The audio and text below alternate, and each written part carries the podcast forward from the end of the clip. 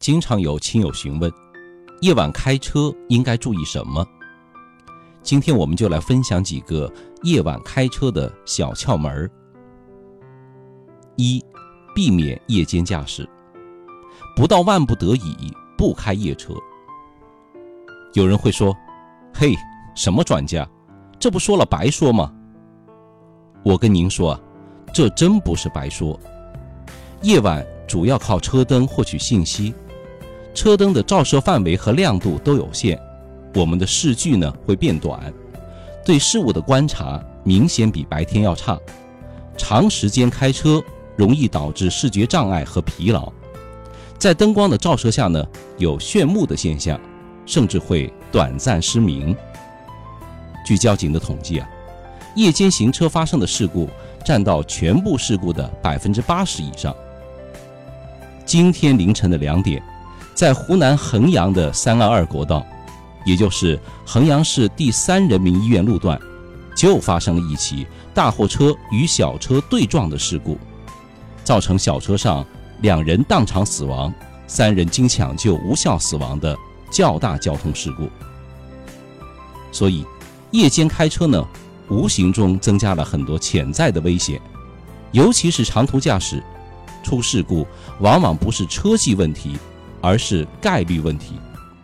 因为很多路况或者事故不是说您自己就能掌控得了的。二，首选高速公路，全封闭、全立交的高速公路是夜间开车的首选，可以避免路况不熟的后顾之忧。中央隔离带呢，也能有效地阻止对面灯光的干扰。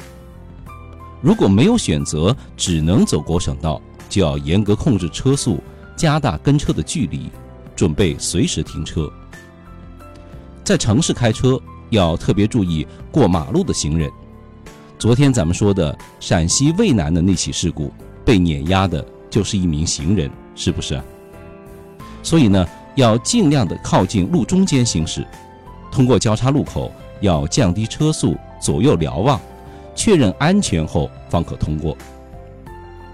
夜晚开车呢，要特别留意道路障碍和施工路段，实在是傻傻分不清的阴暗地段，必须减速甚至停车查看，弄清楚情况以后你再继续。三，降低行驶速度。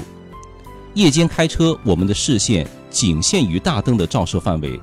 车辆容易偏离正常行驶的轨迹，因此必须降低速度，保持车距，给自己留出观察、决策和反应的时间。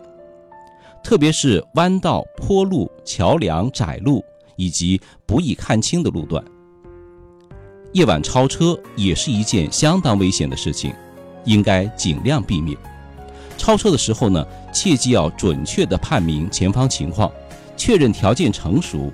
再跟进前车，并连续切换灯光，必要时还要喇叭进行配合，提前告知前车避让。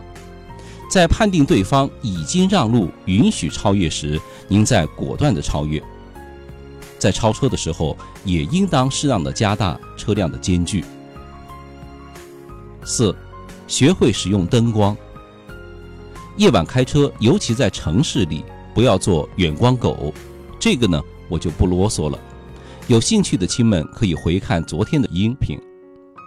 对面来车没有关闭远光灯的时候呢，会造成您短暂失明。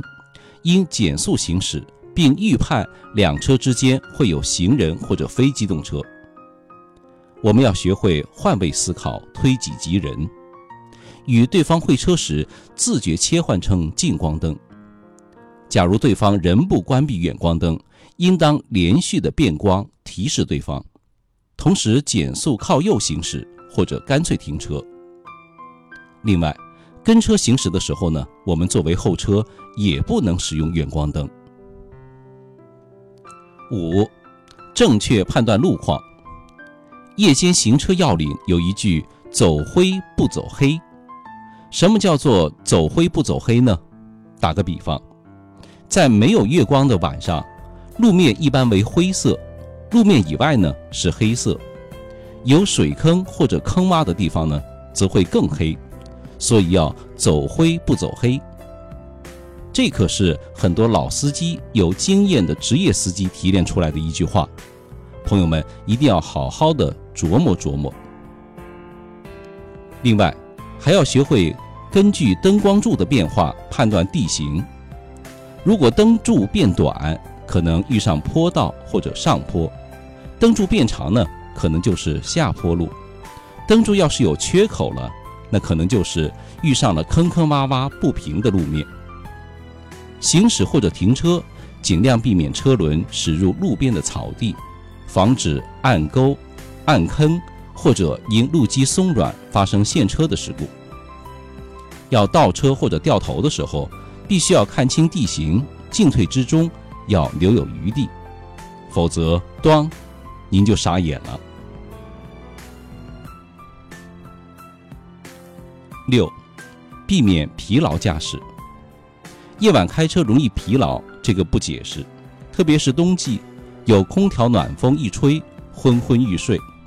最好两到三个小时，您就停车休息或者换人驾驶。等到体力和精神恢复以后，再继续驾驶。夜晚开车呢，需要更加谨慎。您要是觉得我的分享对您有益，就请转发到朋友圈吧。您要是能够关注订阅少英说交通，嘿，那便是极好的。